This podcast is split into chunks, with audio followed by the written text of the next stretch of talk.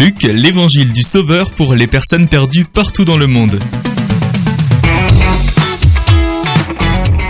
Bien que l'auteur du troisième évangile ne se nomme pas explicitement, la tradition ecclésiastique l'identifie comme Luc, un médecin et un collaborateur de l'apôtre Paul. Des preuves indirectes que Luc en est l'auteur proviennent des sections dites nous du livre des actes où l'auteur cesse à certains moments de se référer à Paul et à ses associés à la troisième personne et utilise à la place la première personne du pluriel. Cela indique que l'auteur était présent à ces occasions. Ces passages nous apprennent qu'il a rejoint Paul à Troas lors du deuxième voyage missionnaire de ce dernier au chapitre 16 du livre des actes et qu'il a apparemment séjourné à Philippe, qui serait la ville natale de Luc après le départ de Paul. Luc le rejoint ensuite lorsqu'il revient de son troisième voyage missionnaire et est resté avec lui après l'arrestation de l'apôtre avant de l'accompagner à Rome. Il était manifestement un ami fidèle de l'apôtre Paul et apparaît avec lui pendant son deuxième emprisonnement romain qui s'est terminé par l'exécution de Paul.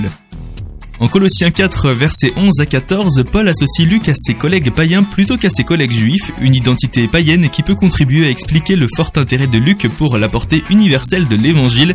C'est un message de salut pour tous les peuples, juifs et païens.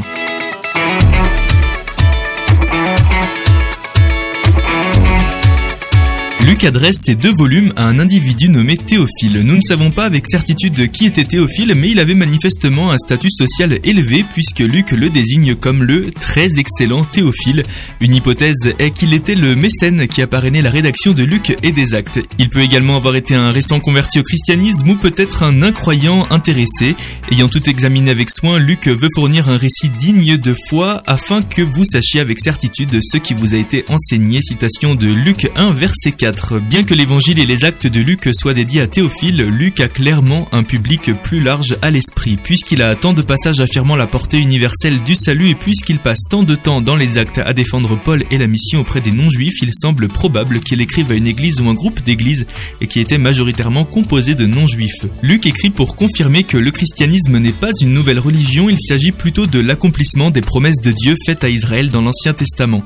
Jésus est certainement le Messie juif, mais il est aussi le sauveur du monde entier. Sa mort, sa résurrection et son ascension ont apporté le pardon des péchés non seulement à Israël, mais à tous les peuples qui lui répondent dans la foi. L'Église, composée à la fois de juifs et de non-juifs, représente le véritable peuple de Dieu dans cette nouvelle ère du salut. Découvrez la série de vidéos sur l'évangile de Luc et le livre des actes de Bible Project sur bibleproject.com/français.